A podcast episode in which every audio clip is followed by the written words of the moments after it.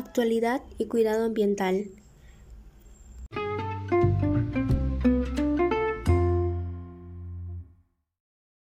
Buen día a todos nuestros oyentes. Mi nombre es Alma Mérez y tengo el gusto de estar acompañada de mi compañera Ariana Juárez para tratar un tema de interés y preocupación del público, el cual lleva a la reflexión. Este es la contaminación del aire en nuestro país. A continuación, le brindaré la palabra a nuestra invitada.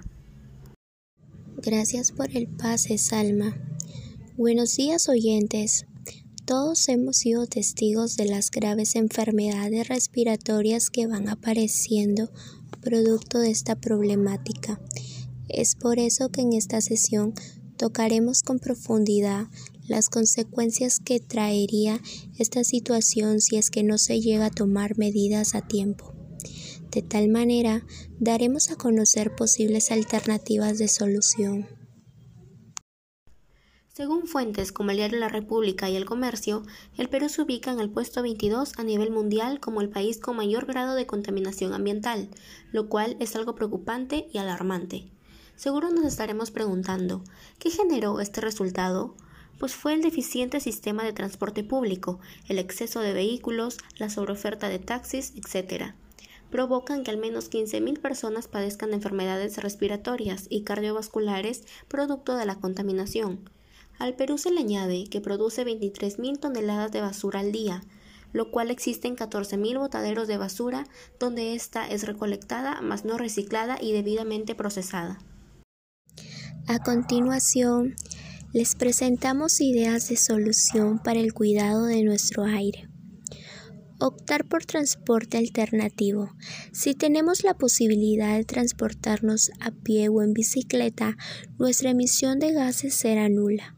Además, con nuestros transportes alternos podemos realizar ejercicio, ahorrar dinero de gasolina o taxis, además de que aportamos a que el tráfico disminuya.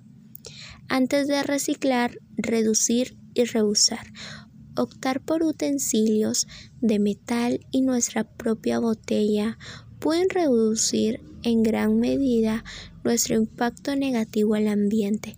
Usar sprays que sean respetuosos con el medio ambiente y no generen gases invernaderos. Separemos nuestros desperdicios.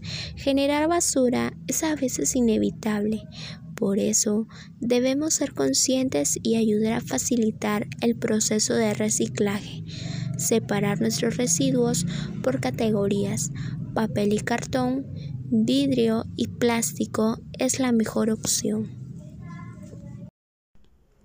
Y así cerramos el bloque, agradeciendo su sintonía y que el tema tratado el día de hoy los haya llevado a la reflexión.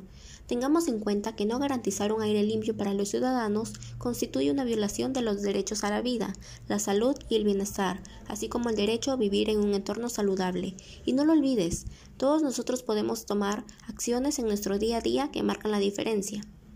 No te pierdas nuestro próximo bloque en el cual estaremos con una invitada especial tratando el tema acerca del acceso a agua potable y saneamiento en la América Latina rural.